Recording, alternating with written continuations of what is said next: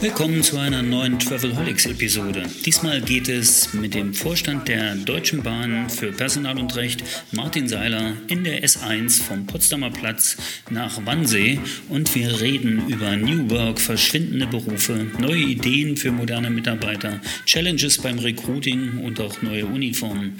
Das sind eine ganze Menge Themen für eine kurze S-Bahnfahrt und der Ton ist diesmal, weil live aus dem Zug etwas anspruchsvoll, das tut mir leid. Aber der Talk lohnt sich und deshalb gesendet. Und nun Abfahrt der S1. Du bist ein Travelholic? Willkommen beim Travelholics Talk. In der S-Bahn mit Martin Seiler unterwegs in der S1 zum Wannsee. Guten Morgen, Martin. Schönen guten Morgen, ich grüße dich. Schön, dass du da bist. Ja, das freut mich extrem, dass es geklappt hat, äh, mit dir einen Podcast aufzunehmen. Du bist äh, Vorstand Personal und Recht bei der Deutschen Bahn, richtig? Ja, Roman, das ist richtig und bin dort zuständig für 330.000 Mitarbeitende weltweit. In Deutschland sind es äh, gut 210.000. Wir haben äh, natürlich äh, eine sehr große Umbruchssituation. Das heißt, in den nächsten zehn Jahren werden uns etwa 100.000 in Rente und Ruhestand verlassen. Äh, und wir werden im gleichen Zeitraum äh, auch 100.000 neue einstellen und sogar darüber hinaus. Das heißt, wir werden unterm Strich tatsächlich wachsen. Aber das ist natürlich eine große Transformation, wenn man auf der einen Seite äh, so viele gute, erfahrene Menschen mit Know-how verliert und gleichzeitig in großem Umfang rekrutieren muss. Wir haben allein letztes Jahr 24.000 neue Kolleginnen und Kollegen an Bord genommen. Wo holt ihr die her eigentlich? 私。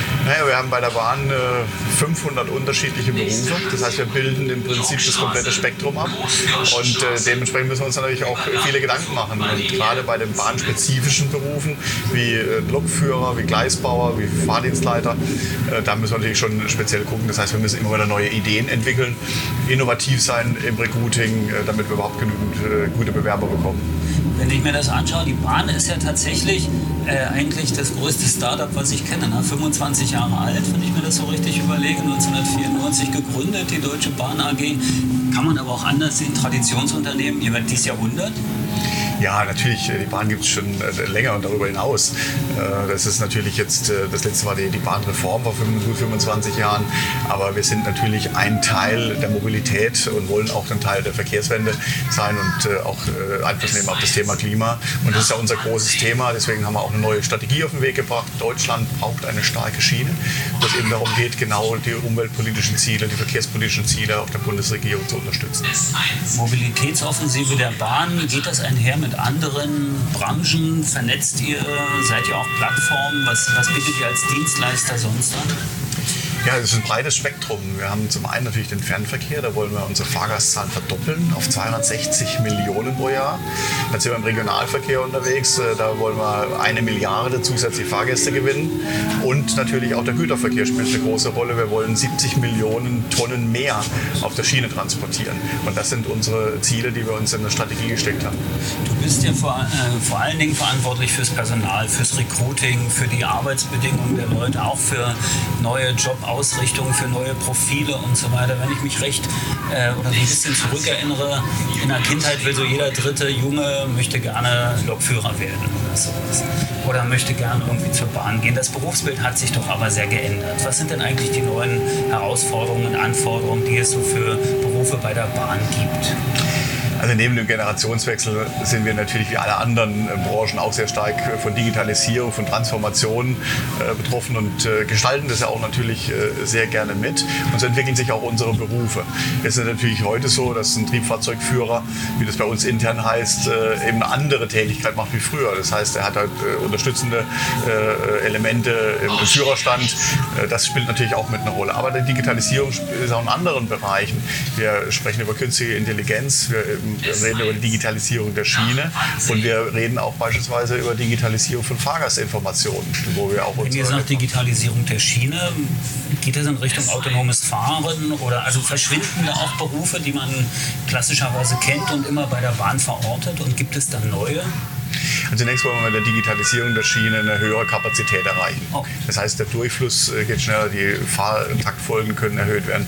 Aber es gibt natürlich auch Berufe oder Tätigkeiten, die ganz unmittelbar von Digitalisierung betroffen sind. Beispiel am Bahnhof, die äh, Ansagen wurden bislang von Menschen ins Mikrofon gemacht und das wird natürlich auch von Menschen immer noch aufgesprochen, aber tatsächlich kommen die äh, jetzt auch digital dann auch übers Band. Das heißt, da haben wir beispielsweise bundesweit 600 Leute, die das bisher gemacht haben, deren Jobs werden über die nächsten paar Jahre wegfallen und deswegen müssen wir da frühzeitig darauf achten, was gibt es da für Anschlussbeschäftigungen und das ist mit einer Aufgabe bei uns im Personalbereich.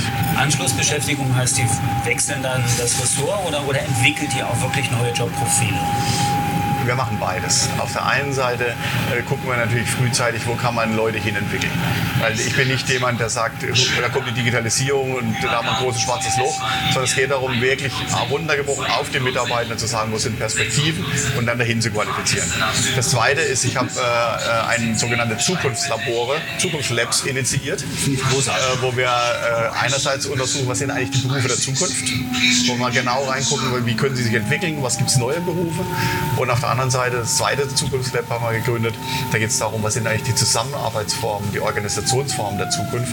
Und äh, da wollen wir dann so mittel- bis längerfristig auch Ideen entwickeln und äh, dann auch die in die Praxis mit Zukunft umsetzen. Wir haben nochmal bei Lab 1, das interessiert mich sehr, weil ich finde, das gibt es viel zu wenig in großen Unternehmen, dass in Zukunft einfach gespielt wird. Also dass man Spielplätze, ne, so, so Sandboxes aufbaut, wo man dann einfach sagt, okay, wir bauen Szenarien und schauen da. Gibt es da schon Erkenntnisse? Gibt es irgendwie äh, Profile, die sich herauskristallisieren, äh, wo ihr sagt, da werden wir verstärkt Entwicklung hinführen?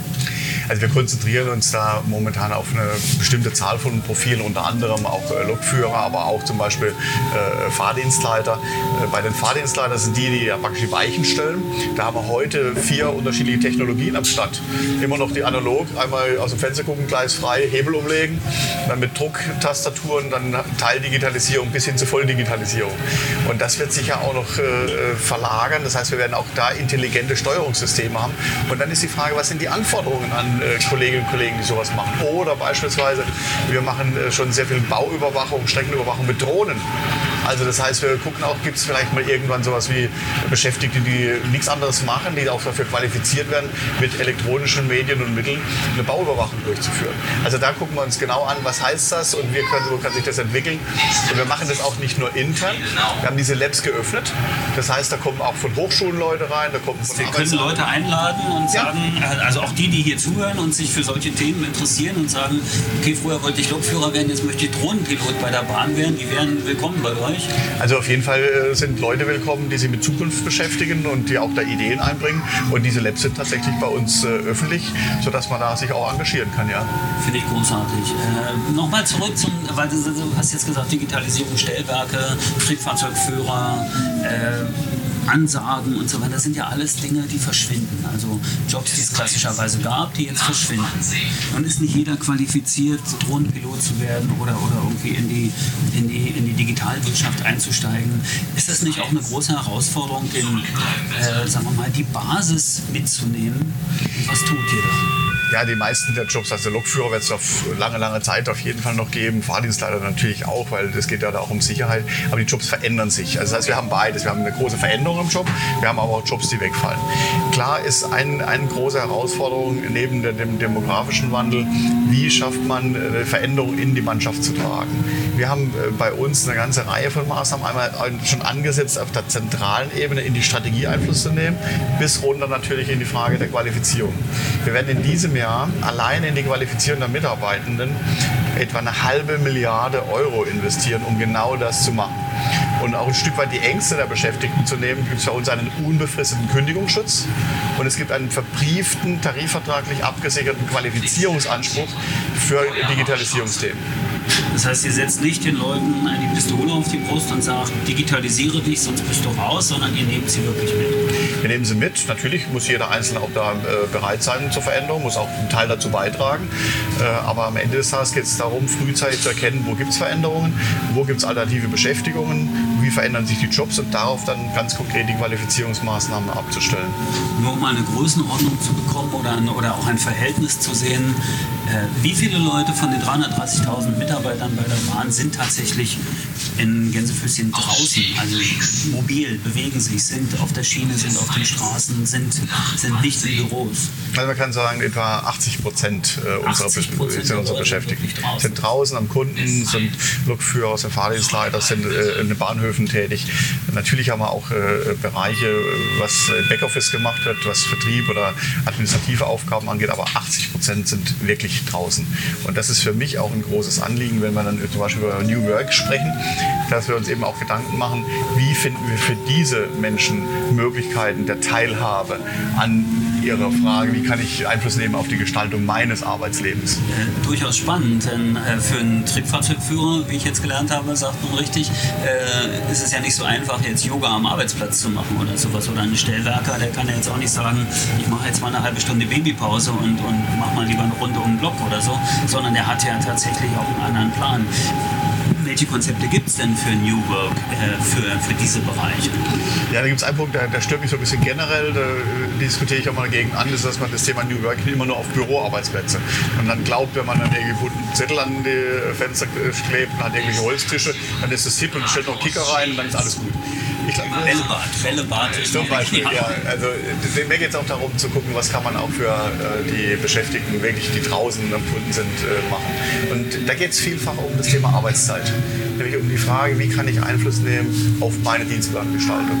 Und da war der Klassiker früher, da hat der Disponent einen Dienstplan entworfen, mit dem Betriebsrat abgestimmt und dann wird es an die Wand gehängt und dann haben alle geguckt, wann sie Dienst haben war nicht immer zufriedenstellend. Heute machen wir das so, da haben sehr viele dezentrale Arbeitszeitprojekte, dass der Disponent einen Entwurf macht, das Team schaut drauf, die können dann schon mal gucken und untereinander tauschen. Und dann wird der Dienstplan ausgegeben. Also ganz banale, einfache Dinge, damit eben auch äh, die Leute, die im Schichtdienst sind, Einfluss nehmen können auf ihre äh, Arbeitszeitgestaltung. Im Großen äh, sind wir auch unterwegs, tarifpolitisch. Wir haben kreiert ein sogenanntes Wahlmodell gemeinsam mit der Gewerkschaft, wo es darum geht, dass Beschäftigte wählen können, ob mehr Geld, 2,6 Prozent mehr Lohn oder sechs Tage mehr Urlaub. Das ist ein Modell. Ist das ein, ist das ein, ein, Modell, was jetzt in der Fläche schon funktioniert? Oder? Ja, ja, das haben wir schon etabliert. Das gibt es jetzt so rund äh, zwei Jahre. Und etwa die Hälfte der Belegschaft hat sich für mehr äh, Geld und die andere Hälfte für mehr Urlaub entschieden. Und wir werden jetzt zum äh, nächsten Jahresbeginn äh, die zweite Stufe machen. Äh, und da sind wir jetzt gerade dabei, die Beschäftigten zu befragen, äh, in welche Richtung es da gehen soll. Aber das sind, ist nur ein Element. Bei uns gibt es auch die Möglichkeit, von Vollzeit in Teilzeit zu wechseln und wieder zurück. Bei uns gibt es die Möglichkeit, beispielsweise Überstunden in Altersversorgungsbausteine umzuwandeln. Und da merken wir mehr und mehr, dass das auch eine Frage von Attraktivität ist. Dass Leute sagen, ich möchte zur Arbeitgeber gehen, wo ich auch dann mitentscheiden kann, in welche Richtung das es geht. Und das ist äh, auch Teil unserer Personalpolitik, Personalstrategie, der mehr und mehr Elemente anzubieten, wo die Beschäftigten teilhaben können. Nun kann ich mir vorstellen, dass die Zuhörer dieses Podcasts, das sind viele kleine mittelständische Unternehmen in der Touristikindustrie, die unterwegs sind, die sagen, ja, die Bahn, die haben Geld dafür, die können sowas machen. Kannst du dir vorstellen, oder hast du vielleicht auch Rezepte oder Tipps, wie man auch als kleines Unternehmen solche Dinge äh, implementieren kann ins, ins Business oder in, in, in, in also ich glaube, das darf man nicht unterschätzen. Viele kleine und auch mittlere Unternehmen sind da auch durchaus flexibel und haben auch ein hohes Interesse, äh, da Möglichkeiten zu schaffen mit den Beschäftigten. Und was ich da sehe, da sehe ich auch sehr viele gute Beispiele, was umgedreht dann eher äh, auch genutzt werden kann für die Großen. Weil da ist es ja eher so, dass man im persönlichen, unmittelbaren Kontakt ist. Man kennt sich und kann dann vielleicht auch eher auf bestimmte Dinge Einfluss nehmen und, und Rücksicht nehmen äh, in der Frage, wie kriege ich dann Beruf und, und mein Privatleben dann auch zueinander gepackt.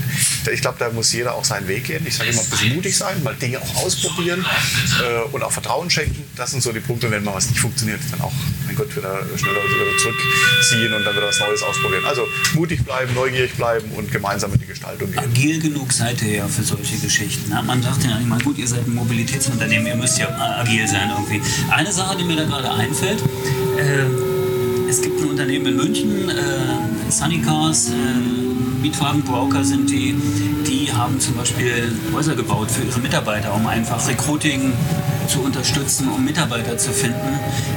Habt ihr sowas vielleicht schon mal adaptiert? Weil auch ihr braucht ja neue Mitarbeiter, wenn ihr sagt, ihr wollt so viele neue einstellen, wenn die Anforderungen und Profile sich verändern.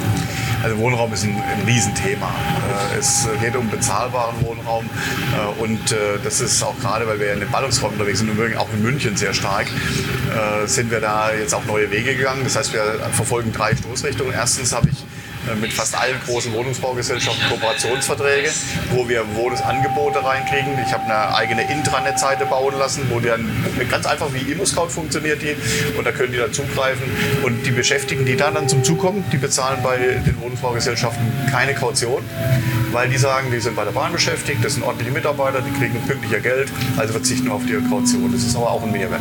Zweite Geschichte, wir haben Kooperationen abgeschlossen, auch in München, aber auch in anderen Städten, äh, wo es dann darum geht, dass wir wirklich Belegungsrechte haben. Ganz aktuell haben wir in München-Bogenhausen eine Einheit mit 75 Wohnungen, wo wir dann praktisch wie Art Werkswohnungen die Belegung machen können. Und das dritte Element ist, wir haben bei der Bahn ja auch noch eigene Grundstücke. Da kümmern wir uns gerade um Bebaubarkeit und mit Investoren gemeinsam zu bauen und dann Werkswohnungen zu generieren. Also riesen, riesen, riesen Punkt äh, und ist in der Tat, so wie du sagst, Roman, für jetzt Recruiting wichtig, aber auch für die Mitarbeiterbindung. Wo kriegt ihr denn eigentlich die oder wo geht ihr vor allen Dingen hin, wenn ihr Recruiting macht?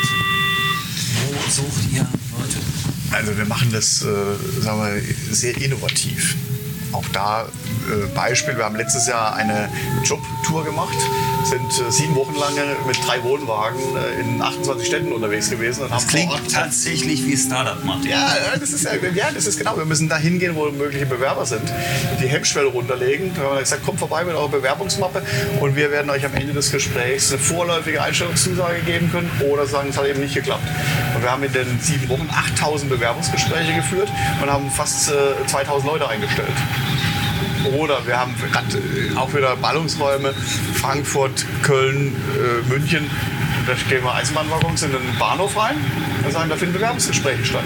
Wir haben in München letztes Jahr eine Aktion gehabt, zwei Tage lang sind 200 Leute gekommen, wir haben 68 Triebfahrzeugführer eingestellt. Die würden wir so nicht gewinnen können. Das heißt, wir müssen immer innovativ sein und müssen äh, dann auch immer auf die Zielgruppe spezifisch gucken, wie können wir dann am besten was machen. Wo kommen die her? Ich meine, die sitzen ja nicht zu Hause und warten, bis, der ba bis im Bahnhof ein Waggon steht von Einstellungsgesprächen. Holt ihr die von woanders? Wie, oder wo kommen die her? Ja, solche, solche Aktionen, die werden natürlich äh, öffentlich bekannt und äh, da gibt es dann auch einen gewissen Anreiz. Wir machen natürlich auch Dinge, wir kooperieren sehr stark mit Schulen und mit Hochschulen, gerade wenn es um technische Berufe geht. Wir brauchen natürlich viele Bauingenieure, IT-Spezialisten. Da sind wir natürlich in Konkurrenz mit vielen anderen, aber da sind wir auch schon in dem Hochschulbereich unterwegs oder bieten dann auch äh, Blicke hinter die Kulissen an. Also durchaus äh, vielfältig und äh, Recruiting ist heutzutage ein professionelles Geschäft und wir haben bei der Bahn, um mal eine Größenordnung zu nennen, pro Jahr 400.000 Bewerbungen. Das heißt, die müssen natürlich auch gemanagt und gehandelt werden, äh, um am Ende dann daraus die gut 20.000 äh, rauszufinden, die dann das eigentlich auch digital? Auch da, ja, richtig. Also ist doch sicher auch eine Herausforderung, 400.000 Bewerbungen äh, pro Tag, das ist gigantisch. Na, äh, muss man ja irgendwie machen, also 1000 Bewerbungen am Tag. Ja, also eigentlich 2000, wenn ich die Arbeitstage zähle. Da brauche ich ja irgendwie einen Prozess. Ja, absolut, absolut. Also da arbeiten wir auch mit künstlicher Intelligenz, jetzt nicht beim Auswahlgespräch, sondern bei der Administration. Beispielsweise haben wir für jede Stelle hinterlegt, wie viele Bewerber werden wir brauchen, um da eine gute Auswahl treffen zu können. Dahinter liegt äh, ein Algorithmus, der dann das, die, die Werbemittel steuert. Also das heißt, wenn ich für eine Stelle genügend Bewerbungen habe, dann wird da das Marketinggeld nicht weiter reingebuttert, sondern es wird dann dahin umgeroutet durch eine durch künstliche Intelligenz, wo wir eben noch nicht genügend Bewerber haben. Das ist dann hinterlegt, über welchen Kanal wir werben, ob es Social Media ist, Print oder was auch immer. Und dazu steuern wir unsere, unsere Bewerbungen. Das heißt, wir können jeden Tag auf Knopfdruck sehen, wo wir da stehen. Wenn du heute jetzt in unsere Jobbörse gehst, wir haben permanent immer zwischen 4.000 und 5.000 Stellen in unserer Jobbörse und die, dieses Marketinggeld wird intelligent gesteuert. Das Zweite, was wir jetzt machen, ist, wir gleichen das Bewerberprofil mit dem Stellenprofil ab um zu sehen, gibt es da vielleicht jemand, der sich beworben hat auf der Stelle, wo es nicht passt und was haben wir vielleicht für ein Alternativangebot. Da setzen wir in der Tat wirklich sehr viel auf digitale Elemente. Was wir nicht machen, ist beim Auswahlgespräch. Da ist machen wir da Menschen. ist dann noch People's Business. Ja, ja, das, also ist, ist, dann face to face. das ist uns auch wichtig, um zu sehen, passt die Person auch zu uns, passt das auch äh, im, im, wechselseitigen Erwartungshorizont. Und das ist dann auch ein ganz wichtiges Thema. Wo findet ihr denn, oder andersrum gefragt, äh, wo habt ihr zu viele Bewerber und wo, wo habt ihr zu wenige? In welchen Bereichen? Naja, es ist bei 500 Berufen natürlich unterschiedlich. Es ist auch unterschiedlich, nicht nur zwischen den Berufen, sondern auch äh, regional. Das heißt, äh, wir müssen uns natürlich schon äh, anstrengen, wenn ich jetzt äh, über Lokführer, über Gleisbauer zum Beispiel rede, natürlich in den IT-Berufen alle suchen. Hingegen, wenn wir mehr über kaufmännische Berufe reden, wie Bürokaufleute, da tun wir uns leichter. Aber das heißt, wir haben bisher es auch geschafft und wir haben in der Tat tatsächlich im vergangenen Jahr 24.000 Leute eingestellt. Das heißt, pro Monat 2.000. An jedem einzelnen Arbeitstag kommen 100 neue Leute zur Bahn. Das bringt mich jetzt dahin, wie macht ihr das? Also wie kriegt ihr die ins Team? Das ist das nächste. Also das ist ja, meine, ihr müsst ja permanent Festivals veranstalten. Naja, das ist äh, äh, viel, viel konkreter. Das heißt, wir haben zum einen, äh, gibt es ein, ein Willkommenspaket wo unter anderem auch ein persönlicher Rucksack mit dabei ist. Dann gibt es ein, ein, ein, verabredetes Onboarding, was bei der Bahn identisch ist, dass jeder erstmal weiß, wo angekommen ist. Äh, und dann gibt es natürlich auch die notwendigen Qualifizierungen. Und wir haben was ganz Neues gemacht jetzt. Wir garantieren ab diesem Jahr für jeden Einzelnen, für jede Einzelne, die zu uns kommt, für das erste halbe Jahr einen persönlichen Partner. Das sind meistens Kolleginnen oder Kollegen und die haben da auch Spaß dran. Viele der, der, sogenannten alten Eisenbahnerinnen und Eisenbahner sagen, das ist echt cool. Ich kann jetzt mein Wissen weitergeben, ich kann nochmal eine junge Kraft mit an die Hand nehmen, die helfen sich auch wechselseitig. Und das ist zum Beispiel so ein Element, wie ich dann auch so eine Integration gut hinkriege. Ganz pragmatisch vor Ort, schafft auch Kultur, schafft auch ein gutes Miteinander. Generationenmanagement äh, und Wissensmanagement knüpfen wir da zusammen. Also ich habe jetzt gelernt, ihr habt einen eigenen Immo-Scout, ihr habt eine eigene Job, habt ihr auch ein eigenes Wikipedia? Das haben wir ja, aber das äh, ist ein Thema, was uns im Moment gerade beschäftigt. Wie kriegen wir das bereichsübergreifend noch stärker vernetzt? Äh, weil das Wissen ist ja da. Viele Wissen ist bei uns auch in den Köpfen der Menschen. Es geht darum, wie mache ich das letztlich äh, äh so greifbar für alle und alle haben dann entsprechend. Das sind wir gerade mittendrin, weil das Thema Wissenstransfer ist natürlich bei so einer großen Veränderung unheimlich zentrales Thema. Äh, aber wir haben das, aber wir sind dabei, das noch stärker zu vernetzen. Da ist noch Handlungsbedarf. Ja, aber das ist ein spannendes Projekt, finde ich auf jeden Fall. Also mein, mein, mein Ansatz mit dir zu reden war ja eigentlich so über das Disruption zu reden. Verschwindende Berufe und was entstehen für neue. Jetzt lerne ich aber gerade, die Berufe verändern sich tatsächlich nur. Der Lokführer, den wird es weiter geben. Gut, ich weiß nicht genau, wenn ich mir den Tesla-Aktienkurs gerade anschaue, ob das autonome Fahren nicht bei der Bahn auch ein Thema sein wird. Aber irgendjemand muss ja auch die Algorithmen programmieren oder, oder, oder die, die Sensoren äh, produzieren und so weiter. Naja, das, das autonome Fahren ist ja immer wieder ein Thema. Äh, ist natürlich so ein Bahnbetrieb Betrieb äh, komplexer, wie es auf den ersten Blick ausschaut. Das heißt, es geht ja nicht um die Digitalisierung der Fahrzeuge allein, das muss das Schienennetz, äh, die Signale, das muss ja alles dann umgestellt werden. Und es ist auch, glaube ich, schon immer noch gut und richtig, dass, äh, obwohl man viele fahrunterstützende Systeme hat, dass da jemand ist, der auch eingreifen kann. Das ist ja im Flugzeug nicht anders. Da gibt es auch Autopiloten und trotzdem ist es wichtig, dass da jemand ist, der im Zweifel dann auch dafür sorgen kann, dass alles äh, gut über die Bühne geht. Und das wird es auch bei der Bahn äh, weiterhin geben. Fly-by-Wire im Cockpit eines ICE. Und natürlich darf man ja auch nicht vergessen, äh, ihr fahrt ja jetzt nicht nur Fernstrecke und ihr fahrt ja nicht nur Hochgeschwindigkeit, ihr müsst ja Regio machen, ihr müsst ja tatsächlich auch den Nahverkehr gestalten. Das ist ja auch noch eine andere Hausnummer, die ihr, also nicht nur Hausnummer, sondern tatsächlich auch Challenge, oder?